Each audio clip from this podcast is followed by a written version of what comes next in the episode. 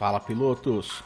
Briefing F1BC no circuito Winton Motor Raceway, uma pista mais recente no simulador iRacing e que pode aparecer também em outros simuladores. Uma pista australiana, bastante técnica, com trechos bastante sinuosos que exigem o máximo de atenção aí para todos os pilotos. Já a reta de início, de largada, é uma reta bastante longa e principal, né? Já vem direto com as primeiras curvas formando um S, um S rápido e que não tem muita área de escape na saída, porque emenda em uma outra reta de largada que seria do traçado mais curto. Então é um S um pouco mais longo que vai exigir realmente muito cuidado em uma disputa lado a lado e claro, para não tirar o espaço do adversário da pista fatalmente pode causar um acidente. Curvas 3 e 4, é um trecho uh, de duas curvas em sequência para a direita, que vai exigir também muito cuidado em uma disputa por posição, em uma, uma freada mais forte, e que levam até a uma curva número 5, curva de raio longo, uh, que vai exigir aí sim o ponto crucial, né?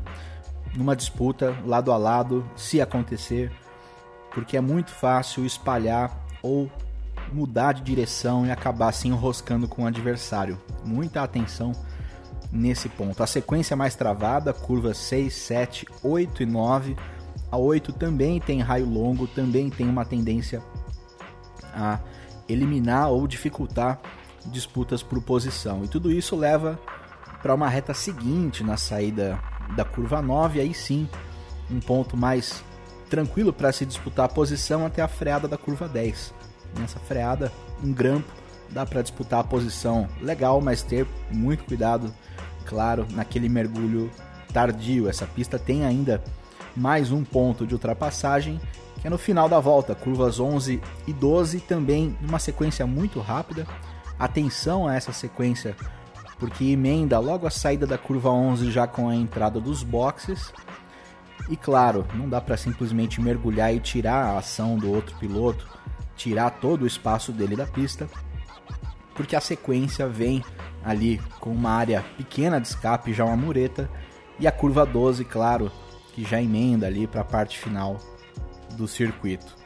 Um circuito que vai exigir muita atenção também de retardatários, especialmente no trecho mais sinuoso ali, da curva 5 até a curva 9 e nas entradas e saídas de box já ficou muito claro, né?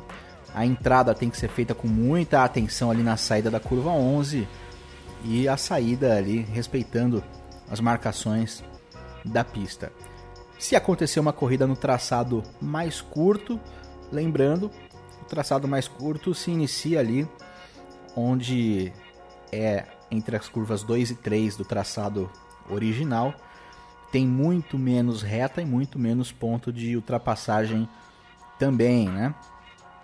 Logo depois ali da curva 9, a reta já emenda e ignora a curva 10 e termina ali basicamente na saída dos boxes originais, já de volta para aquele S da 1 e 2. E aí, nesse traçado mais curto, vai exigir ainda mais atenção sobre bandeira azul, mais atenção em disputas, afinal de contas, se torna um traçado bem mais travado.